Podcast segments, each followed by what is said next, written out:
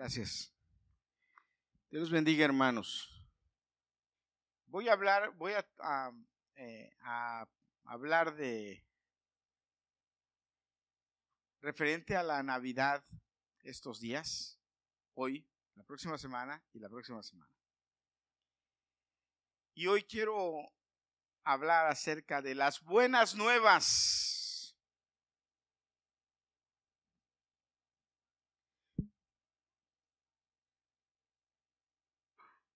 Las buenas nuevas para los pastores, pero también para los pecadores. Porque hermano, hermanos, la venida de Jesús fue lo mejor que le pudo haber pasado a un pecador, o sea, a la humanidad. La venida de Jesús fue lo mejor que nos pudo pasar. ¿Por qué? Porque es como eh, eh, estaba escuchando en el, en, el, en el internet a un pastor y el pastor le preguntaron, de todos los que están en la Biblia, ¿a quién te, hubiera, a quién te gustaría entrevistar en el cielo? Y él y el pastor volteó le dijo, tú te vas a reír de mi respuesta, pero es que siempre he tenido la curiosidad de entrevistar a esta persona.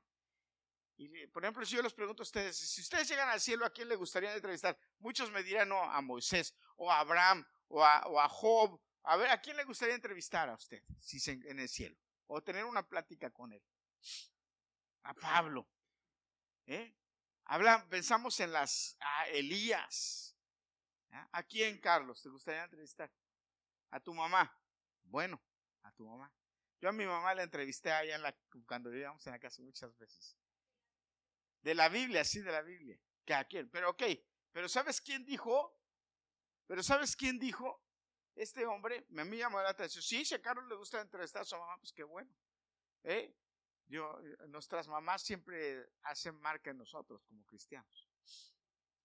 Pero este hombre dijo esto y me, yo me, quedé sorprendido cuando empezó a explicar por qué. Yo me quedé así, dije, wow. Y él dijo, a mí me gustaría entrevistar al ladrón de la cruz.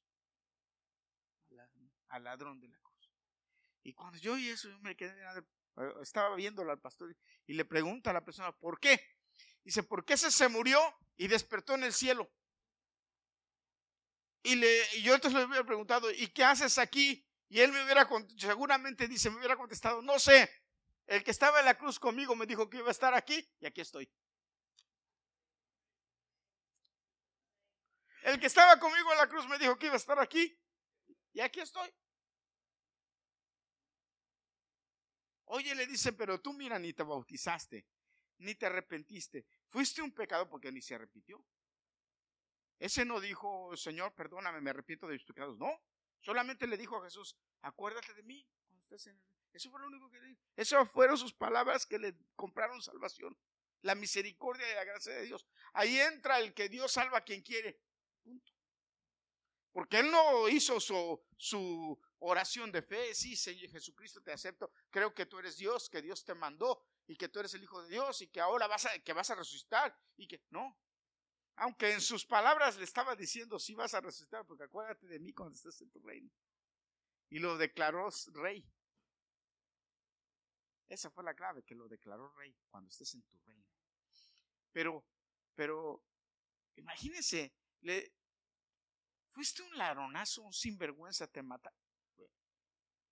En la cruz era lo peor, la peor muerte. Qué, ejemplo de gracia esa. O sea que lo mejor que nos pudo haber pasado a nosotros como pecadores, hermanos, es que Jesús naciera. Que Jesús viniera a Belén a nacer. ¿Cuánto tiempo el mundo estuvo esperando que Jesús llegara? ¿Cuánto tiempo el mundo estuvo esperando que la promesa se cumpliera? ¿Eh? Pero el ángel le dijo, no temáis, porque aquí os doy nuevas de gran gozo, que será para todo el pueblo que os ha nacido hoy en la ciudad de David un Salvador que es Cristo el Señor. Nació el Salvador. Otra de las cosas que me llamó, me hizo llorar, debo reconocer, me hizo llorar. Otra de las cosas que yo vi en, eh, el internet, en eh, Instagram, eh, este muchacho Gadiel Morenito que, que se equivocó cuando dijo él, creo que es el más, más joven, si no me equivoco es él, él dice, si a mí me tocara presentar a Jesús, yo no sé si ustedes lo han visto, y él, y él empieza, yo lo presentaría así, y él empieza. Hermanos, cuando yo vi lo, la forma en que él presentó, Jesús no tiene comparación. Jesús es Y celebrar el nacimiento de Jesús, aunque muchos digan que no nació en esta fecha, no me importa. Él nació, lo importante es que nació, pero más importante es que nació en mi corazón. Y no solamente celebramos su nacimiento, celebramos su muerte y su resurrección. Tan importante es Jesús que celebramos eso. Pero ¿qué pasó, hermanos? La hora llegó, finalmente la hora llegó. El mundo estaba esperándolo, pero llegó el momento. Y cuando llegó el momento, hermanos, el cielo y la tierra se estremecieron, porque Jesús nació. ¿Qué fue lo primero que pasó? Bueno, mandaron ángeles, Dios mandó ángeles, les dijo a los ángeles, vayan a anunciar que mi hijo va a nacer. Y los ángeles apresurados, hay una, hay una historia que, que a mí me gusta mucho contar, la historia de la, de la guerra que hubo en el, en el cielo, cuando los ángeles venían a dar la noticia y el diablo se paró y le dijo, no, no vas a pasar. Y Dios mandó al ángel Gabriel a dar la noticia, pero le dijo a Miguel, ve y pelea para que lo dejen pasar porque no lo van a querer dejar pasar. Y venía Gabriel detrás de Miguel y Miguel le dijo a Gabriel, tú quédate detrás de mí, yo voy. Y entonces se presenta con el diablo y, el diablo le dijo, no, no vas a pasar, yo soy el dueño. Era real, eso era verdad, real. El diablo era el dueño de los aires. El, el, el, el contacto entre el cielo y la tierra estaba fracturado, estaba, estaba bloqueado por las huestes del diablo. El diablo gobernaba. Se le había dado la autoridad. Él la tenía. Era necesario que si uno es el que pelea y el otro es el que da el mensaje. Sí, si son diferentes. Acá, acuérdense, son arcángeles y tienen sus funciones. Y uno es mandado a dar anuncios y el otro es a pelear. Acuérdese que cuando Moisés se murió, Dios a quien mandó, ¿sí? A Miguel y le dijo, ve, quítale el cuerpo al diablo. Y fue y, y, se peleó con él y le quitó el cuerpo. Y lo, y lo y lo puso en un lugar, dijo, donde nadie lo podía ver. Porque si no, el diablo se lo hubiera dado al pueblo de Israel, porque era la intención del diablo, dárselo al pueblo de Israel, lo hubieran adorado, lo hubieran le hubieran hecho una momia y lo hubieran tenido como un ídolo. Y el diablo lo iba, se lo quería, se los iba a dar. Y, Dios lo mandó y le dijo, ve, agárralo y escóndelo. Y cuando había guerras, acuérdense, pero a veces, a veces, a veces en las guerras el mismo Jesús bajaba. ¿Se acuerdan de donde Josué, que iban a conquistar Jericó? Y Josué se encontró dice, con el príncipe de los ejércitos, y que le dijo Josué, ¿eres de los nuestros o estás contra nosotros? Con la espada en la mano. Y le dijo, Dios, es de, de esas cacofonías de Dios. Amén. Qué interesante entonces, ¿cuánto tiempo había pasado? Pero el Señor mandó a sus ángeles a que anunciaran que Jesús iba a nacer en Belén. Ahora, qué interesante es que el rey del universo, que el rey del cielo y de la tierra, vino a nacer y vino a nacer, hermanos, en un pesebre. Qué peculiar que en un pesebre. ¿qué, cuántos, ¿Cuántos están relacionados con los pesebres? Yo nací en la Ciudad de México. Yo nací en la Ciudad de México. Sin embargo, como a cuatro bloques de mi casa había un establo donde había muchas vacas y mi mamá a veces nos mandaba a comprar leche. Y es peculiar el olor. Hay quienes no les gusta, a mí personalmente no me molesta. Y perdón que lo diga, el olor a estiércol de vaca. Ese es un olor, no se me hace un olor agradable, pero no se me hace un olor feo. Yo entraba al establo gustaba el olor y, a mí me gustaba. ¿eh? De hecho, cuando fui al, cuando iba al, a Puebla al campo, me gustaba el, me, se me hacía agradable.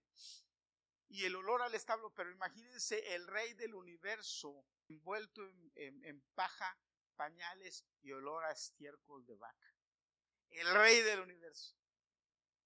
Ahí es donde estaban haciendo. Ese, ese pesebre, ese lugar se convirtió en ese momento en el hospital del rey de reyes y señor de señores. No había orquesta angelical en ese lugar, pero ¿qué tal los sonidos de los animales? Celebrando que el rey estaba naciendo.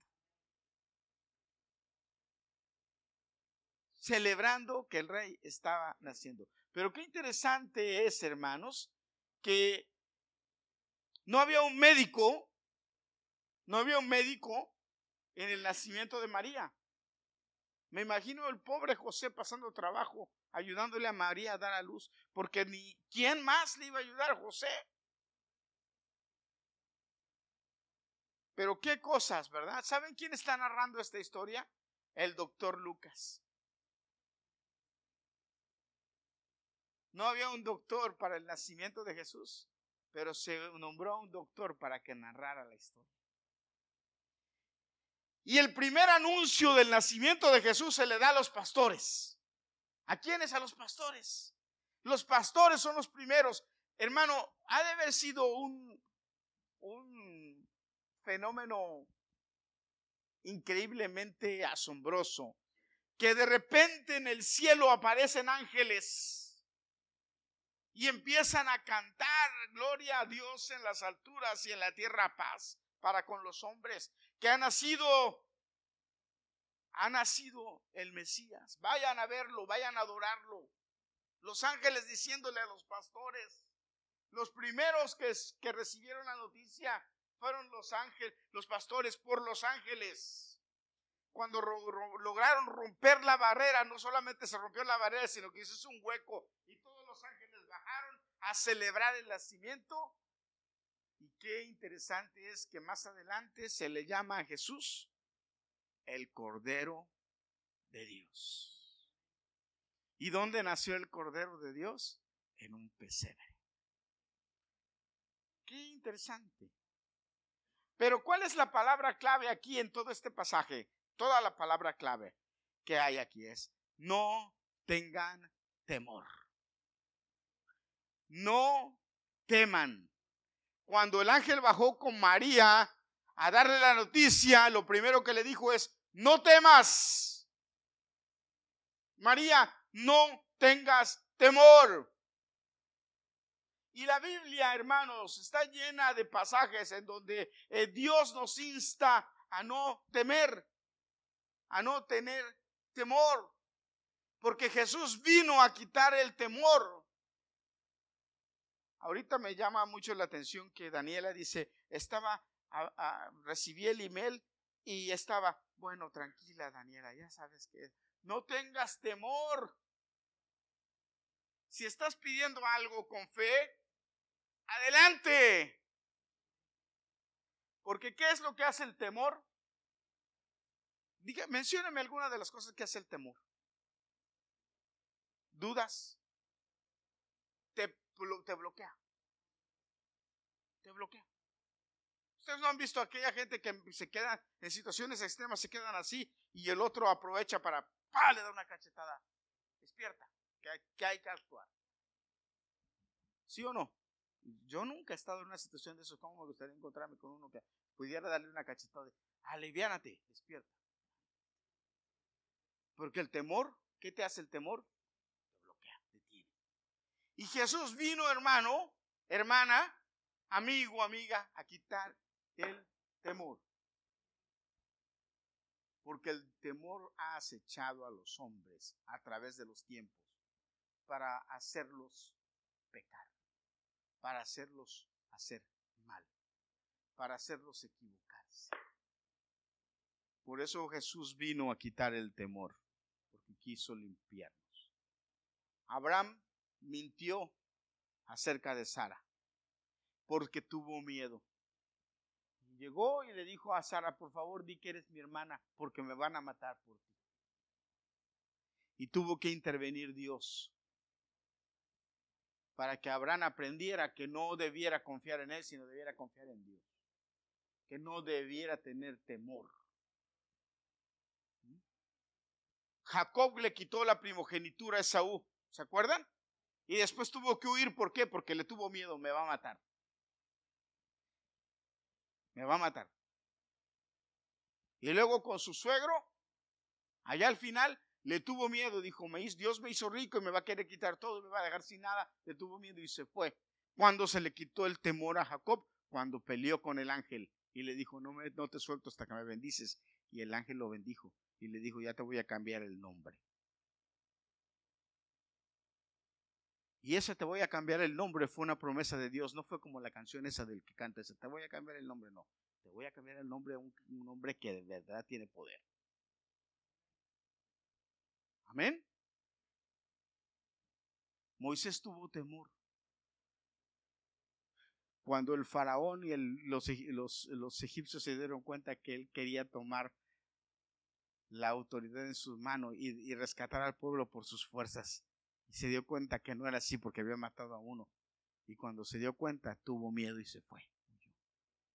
¿Y qué pasó? Dios lo devolvió y le dijo, ahora vas en mi nombre no tengas miedo. Jeremías tuvo miedo también. Un montón. Jeremías, no solamente era miedoso, sino chillón. Dice la Biblia que era el, el chillón más llorón que hay en la Biblia. Pero hermanos, si nosotros, ¿acaso no hemos tenido miedo? Pues te tengo grandes noticias. Jesús vino, nació, para quitar tu miedo. Jesús vino y nació para que ya no tengas miedo. Lo único que te dice Jesús es esfuérzate y sé valiente. Punto. Yo voy a estar contigo. ¿Cuántos dicen amén? Jesús vino para acompañarte, para darte vida, para darte valor. El mismo Jesús cuando estuvo en la tierra les enseñó a sus discípulos que no hay que tener miedo, que hay que ser valientes. La, escena más especial de Jesús en la tierra eh, eh, que me llama, que me, que me fascina, esta es, una, esta es una escena que me fascina. Es más, si a mí el Señor me, me dijera, si Dios me dijera, ¿qué, ¿qué te gustaría revivir conmigo? Yo le diría en la barca, cuando estaban en la barca, cuando tú estabas dormido y estaba la tormenta ahí, ahí me gustaría estar contigo. mi esposa decidí, dale con eso que los apóstoles estaban miedosos y le fueron y lo despertaron y le dijeron, Señor, que nos vamos a morir. ¿Qué tenían? Temor. Pero yo siempre he dicho, ¿cómo pueden tener temor cuando Jesús estaba ahí en la barca? Y dormido. Para él, las olas que para estos los estaban ahogando, para él eran arrullo, lo estaban arrullando. Había una cosa que los apóstoles todavía no entendían. Y yo espero que tú sí entiendas, hermano, hoy. Si en tu barca está Jesús, tu barca no se va a hundir aunque se vea muy fea la tormenta. Si Jesús está en tu barca. Ahora, si Jesús está en tu barca,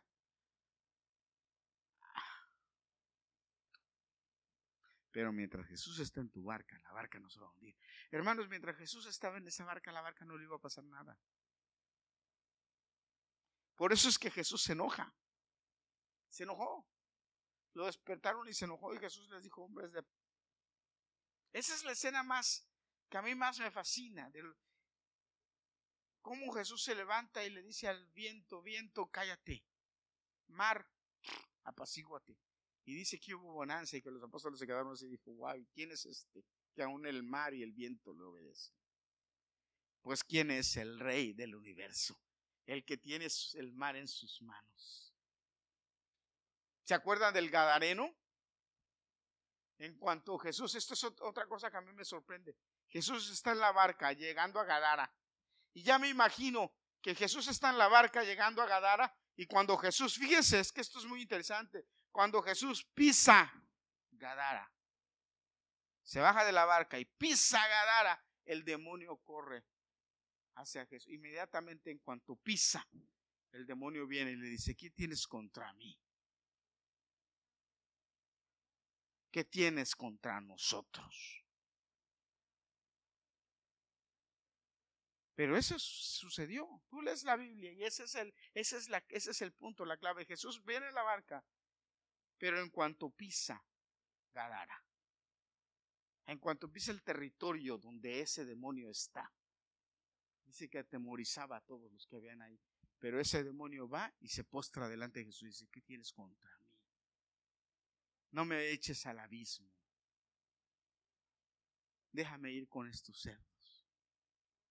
Y Jesús le dice, ¿cómo te llamas? Ya me imagino ese demonio, Legión, Legión, porque somos muchos. No le quiso decir su nombre. No le quiso decir su nombre. Le dijo que eran muchos, pero no le dijo su nombre. Pero reconoce la autoridad de Jesús porque le pide permiso. En otra ocasión, María y Marta, desesperadas, van y dicen, Señor, ven porque nuestro hermano se muere. ¿Se acuerdan?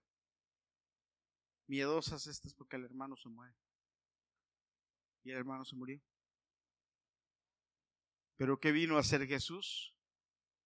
Jesús vino a quitarnos el miedo. Jesús vino a quitar nuestros temores. Jesús vino a borrar nuestros temores. Jesús vino a cambiar nuestra forma de pensar. Jesús nació hace más de dos mil años en un pesebre, pero ese nacimiento transformó la vida de muchos, entre ellos la nuestra, y nos ha hecho cambiar del temor. Hermano, yo no sé, perdóneme, pero yo no sé cuántos de ustedes todavía tienen miedo en la noche cuando se duermen, si están durmiendo solos. Yo no. Y si usted tiene miedo, déjeme decirle, Jesús vino a quitar el temor. Usted debe decirle que donde está el Espíritu de Dios hay gozo y libertad y paz. Y debe declararlo. Y si tiene temor, échelo fuera usted en el nombre de Jesucristo. Yo echo fuera el temor. Le voy a contar una experiencia mía. Yo trabajo en un, lugar, en un edificio allá en Nueva York, en donde hay, está el, lobby, hay basement, yo no sé si aquí hay edificios aquí, pero allá hay basement, subbasement y otro basement. Hay tres y cuatro niveles abajo del piso. Cuatro está el lobby, que es el piso normal, luego hay un nivel abajo, otro nivel abajo, otro nivel abajo y otro nivel abajo. Y a veces, en la noche, cuando yo trabajo en la noche, yo me voy al tercer, a este nivel de acá, a descansar. Y me recuesto y me acuesto así y me quedo dormido. Porque yo me duermo fácil, pregúntele a mi esposa. Yo me y empiezo a, roncar, dice. Yo me duermo. Yo soy de los que puedo dormir media hora sin problema y medio y despierto y digo, ok, ya, vamos.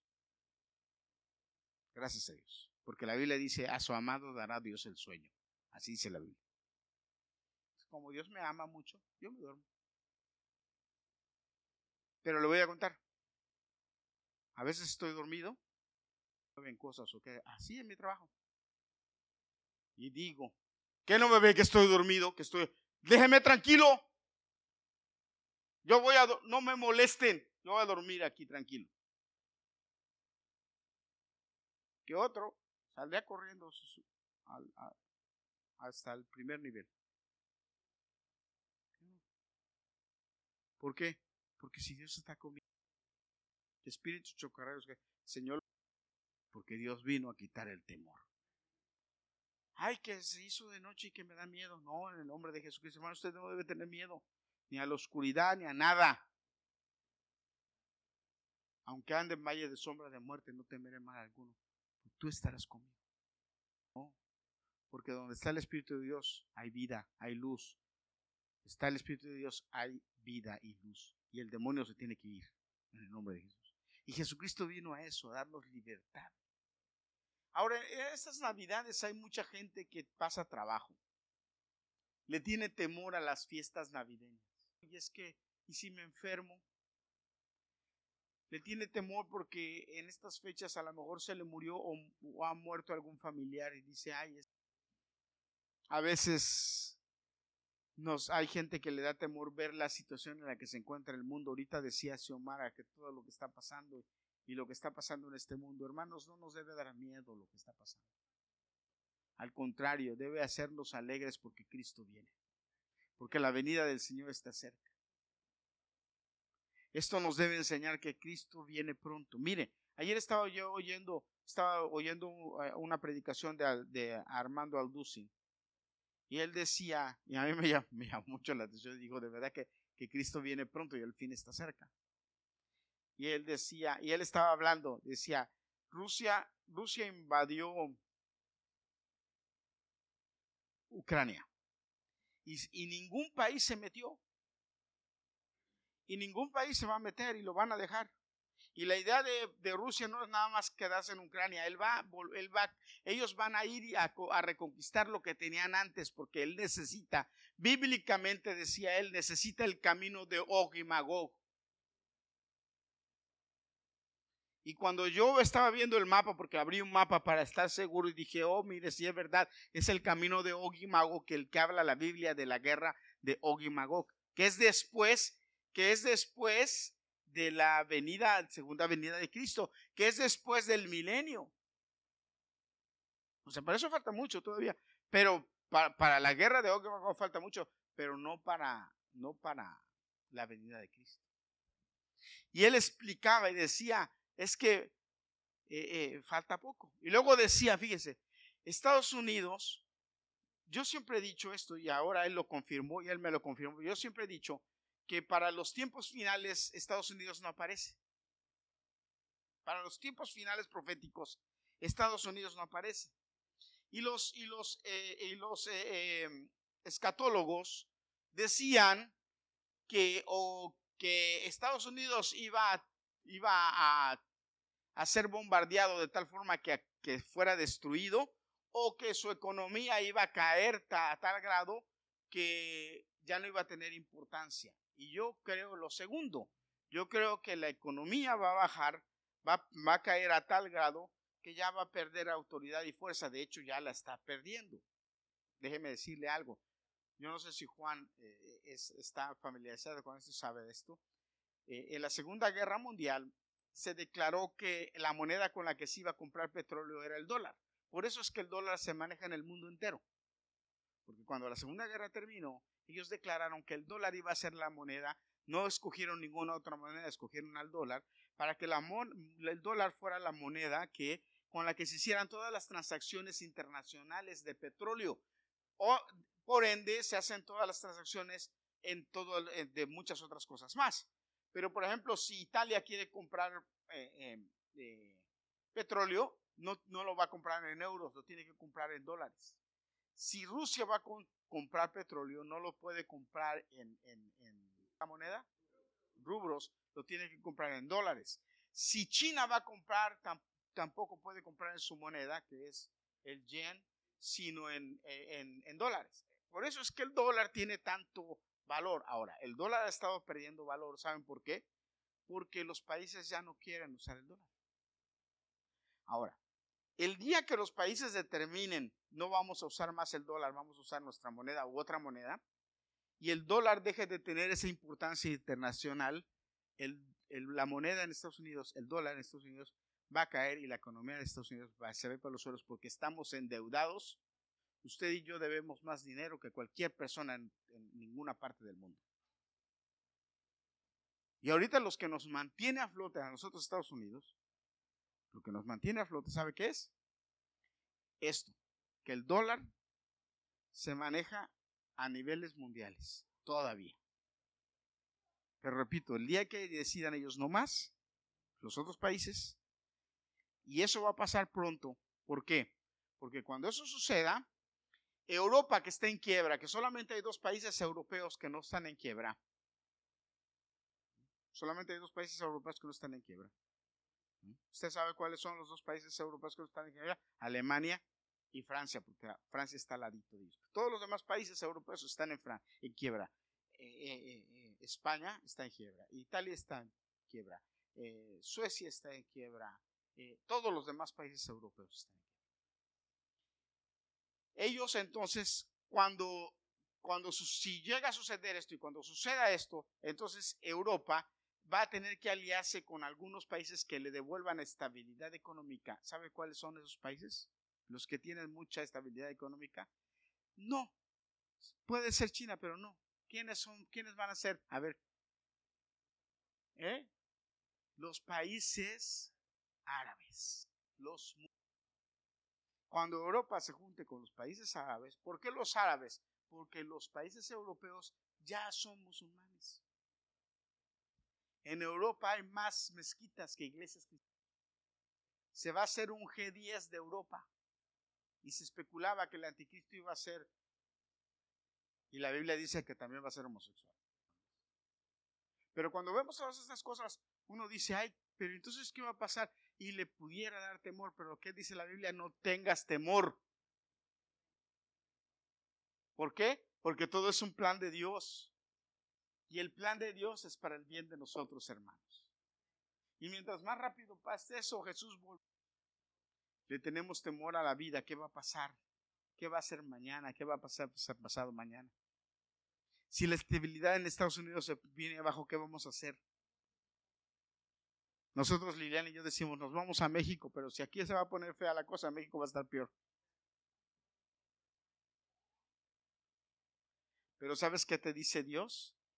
ten fe, porque yo vine a que tengas fe, porque la fe es lo contrario del, del temor. La fe es lo que te va a mantener y te va a enseñar, como dijo Carlos hace rato, te va a enseñar que dependes de mí, que dependes de Dios y que Dios es tu sustento. Y no importa cómo esté el mundo, Dios te sustenta. ¿Cuántos dicen amén? Hermano, cuando nosotros entendemos que nuestro sustento es Dios, entonces nos alegramos porque Jesús vino a nuestras vidas. Amén. El nacimiento de Jesucristo vino a traer gozo. El nacimiento de Jesús en nuestro corazón, hermanos, debe mantenernos gozosos. Yo no sé cuántos de ustedes les alegran las luces de Navidad, les alegran las canciones de Navidad. A mí me encantan. A mí me encantan las luces, me encantan las canciones de Navidad. A mí me encanta la Navidad, me encanta celebrar, me encanta cantar. Me encantan hasta las canciones de Rudolf del pobre reno de nariz fea, del Rudolf o de Rodolfo en español. ¿Cuántos nos identificamos con esa canción? Sabemos quiénes nos identificamos. ¿Eh? ¿Pero qué? Es que nosotros debemos entender que Jesús nació para traernos felicidad. Jesús nació para que estemos con vida. Jesús nació para darnos salvación. Jesús nació para darnos una esperanza, Jesús nació para presentarnos a Jesús el Salvador, nuestro Salvador. Y hermano, acuse a Él. Échele la culpa a Él y sea feliz. Échele la culpa a Él y diga, soy feliz porque Cristo está conmigo. ¿Qué más razón? Si hay alguna cosa, alguna situación que le pueda hacer triste o, le pueda hacer sentir tristeza, que Jesús sea más que eso y sea feliz, disfrútelo, gócelo, celébrelo, pero que esta celebración le dure toda la vida. No nada más Navidad, no nada más diciembre y que después del 31, el primero, el 2 o el 3 le venga el bajón de la depresión, de la depre, porque se acabaron las fiestas. No, hermano. Jesús es el mismo y debe ser el mismo en su vida y le debe provocar la misma felicidad y la misma alegría todo el tiempo. Porque usted es feliz porque Cristo vive en usted. Y si Cristo está con usted, hermano. Pero le digo una cosa para terminar. Esto no, nada más debe quedar ahí. Sino usted se debe, asociar a los ángeles los ángeles que vinieron a anunciar un Jesús nació. Y la verdadera razón de la Navidad es el nacimiento de Jesús. Y la verdadera alegría debe ser que haya nacido en tu corazón. Y los ángeles lo dijeron. Y así como los ángeles lo dijeron, hermanos, nosotros debemos compartirlo. Nosotros debemos aprovechar este tiempo para decirle a la gente, Jesús nació hace más de dos mil años, pero ya nació en tu corazón. Porque la solución a tu vida es Jesús. Y debemos compartir con la gente. Y debemos decirle a la gente. Y debemos decirle a nuestros amigos, a nuestros vecinos, que la felicidad no está en los vicios, que la felicidad no está en el alcohol, que la felicidad no está en los regalos, que la felicidad está en Cristo. Allá en, México, se, yo no sé si aquí también se, se soltó una propaganda, regale afecto, no lo compre. como la situación se puso crítica y la economía se puso muy mala, entonces el gobierno sacó una, una campaña de regale afecto, no lo compre, como este obrador que dé abrazos, no balazos. ¿Y cómo tú le vas a dar un abrazo a aquel que te asalta o te roba o que fue y te robó tu iglesia sin ningún, eh, eh, sin ningún reparo y te dejó la iglesia vacía? ¿Cómo tú le vas a dar un abrazo? Que el Señor lo reprende y lo tenga a fuego lento va a estar en mi papá decía que lo tengan en el infierno a fuego lento. Debemos compartir la felicidad que Dios nos da con los que necesitan ser felices. Necesitamos compartir la felicidad que Dios nos da con los que no tienen esperanza.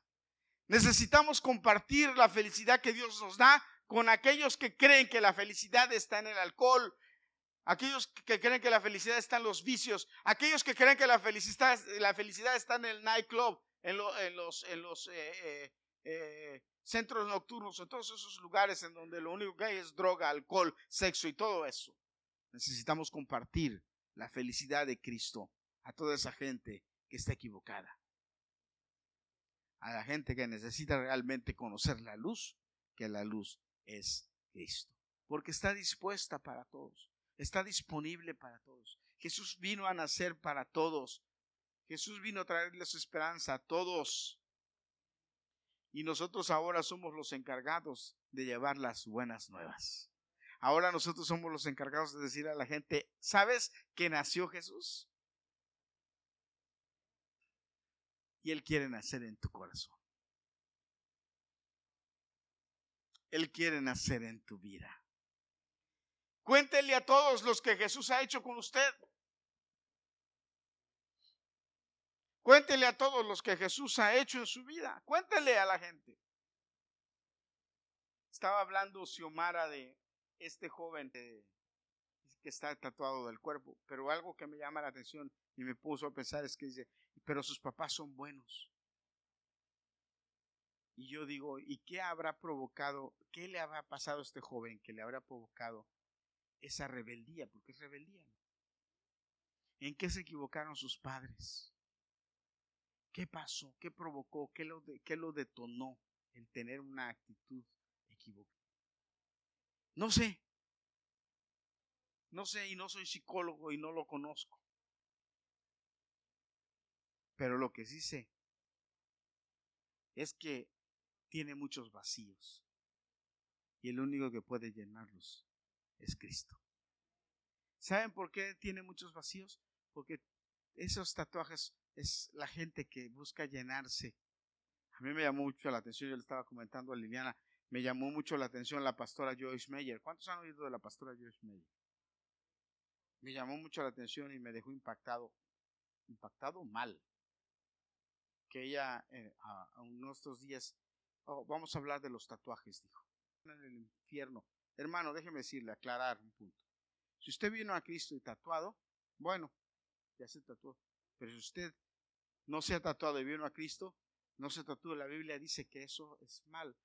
Dos cosas. Primero dice la Biblia que nosotros no debemos marcarnos, porque son marcas en el cuerpo. Que nosotros la única marca que tenemos es la marca del Espíritu Santo. Primero. Segundo, dice que el, cuerpo es el templo del Espíritu Santo y que debemos mantenerlo santo. Y eso está mal. Y tercero, científicamente, si usted no lo entiende, se lo voy a explicar. ¿Sí? Si usted se marca la piel con un tatuaje, la, tinta se queda permanentemente en su cuerpo y su cuerpo y su sangre se contamina con ese cuerpo. Su sangre es una sangre contaminada.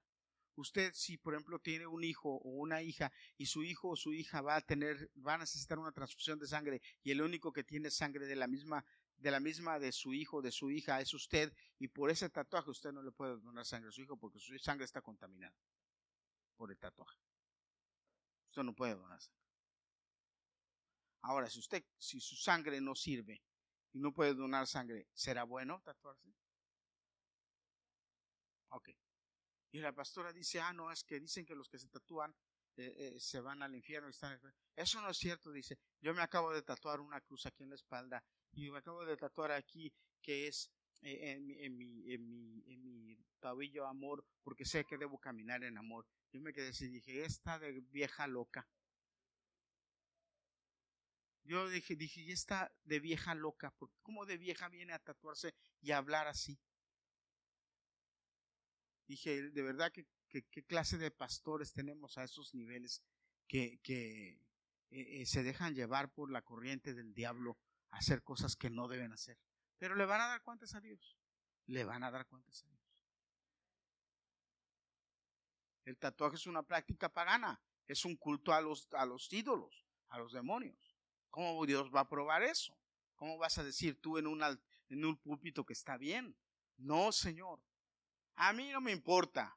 Le guste lo que le guste, me, me diga lo que me. Está mal y está mal. La Biblia me dice que está mal y yo lo digo a mí. Yo no tengo, yo por eso no eh, le debo nada a nadie. Yo le debo a Dios la vida. Yo tengo que decir lo que Dios dice y me, no me importa. Ten sin cuidado. Pero ¿cómo voy a, cómo voy a decir algo así, Cam? Por favor. Y que y si viene alguien que está tatuado, yo se lo digo, también yo no tengo problema porque está mal. Y si viene una oveja y me dice, me voy a tatuar, yo le digo, no, estás mal. Ahora tampoco le voy a dar una patada y le voy a decir, vete de aquí, pecador, si se es problema de él. Porque así es como yo le he enseñado a usted, problema suyo. Si usted hace algo que no debe hacer, que sabe que no debe hacerlo, y está aquí, yo no lo voy a correr. Venga, porque a lo mejor entre tanta predicación usted entre, entiende y, Dios le redarguye y, y ya para. Porque todos somos pecadores. Todos somos pecadores. Estamos en el proceso de ser transformados, renovados. Pero no podemos decirle a lo malo bueno. No. no eso sí, no lo podemos hacer. Amén, hermano. No podemos hacer. Pero lo que sí podemos hacer y debemos hacer en estas Navidades es decirle a la gente que Jesucristo trae felicidad y gozo. Así es que comparta de esto, hermano. Amén. Póngase de pie para recibir bendición. Levante sus manos para recibir